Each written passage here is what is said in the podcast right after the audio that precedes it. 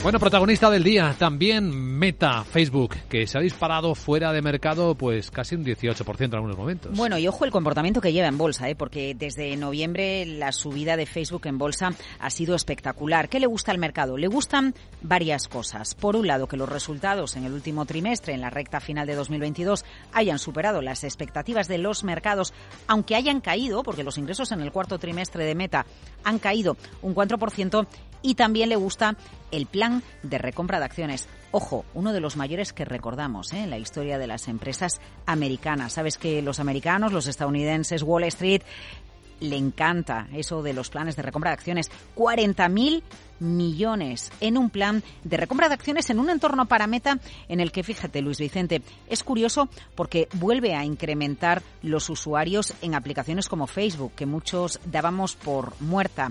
De hecho, eh, bueno, en, global, los usuarios activos diarios de la compañía alcanzan los 2.000 millones y esto está por encima de lo que esperaba el mercado. Pero es que si nos vamos a los usuarios activos al mes, no al día, la cifra se acerca a los 3.000 millones.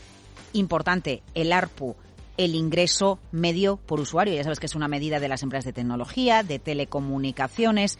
Está ligeramente por encima de lo que esperaba el mercado. De media, por cada usuario ingresa 10 dólares 86 centavos. Mark Zuckerberg, el CEO de Meta, de Facebook, se casa con la eficiencia. Dice que 2023 va a ser el año de la eficiencia.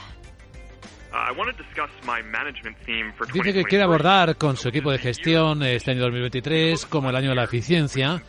Cerraremos eh, el año pasado con algunos despidos difíciles y reestructurando algunos equipos. Y cuando hemos hecho esto, dice claramente que era el comienzo de nuestro enfoque en la eficiencia y no el final. Bueno, eliminar mandos intermedios, ayudar con inteligencia artificial a los ingenieros para que sean más productivos y los shorts, los vídeos cortos, los reels.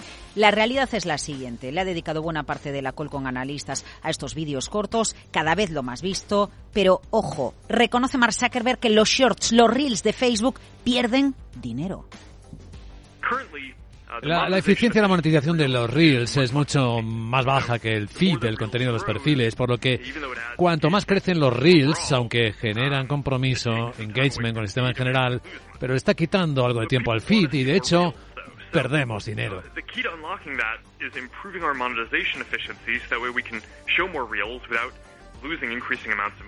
Reels, que son como los vídeos cortos de TikTok, lo que ven ahora todos los chavales, todos los adolescentes, todos los jóvenes enganchan mucho, pero Meta de momento no monetiza y va a focalizar su esfuerzo en sacarle dinero en lo que la gente quiere ver.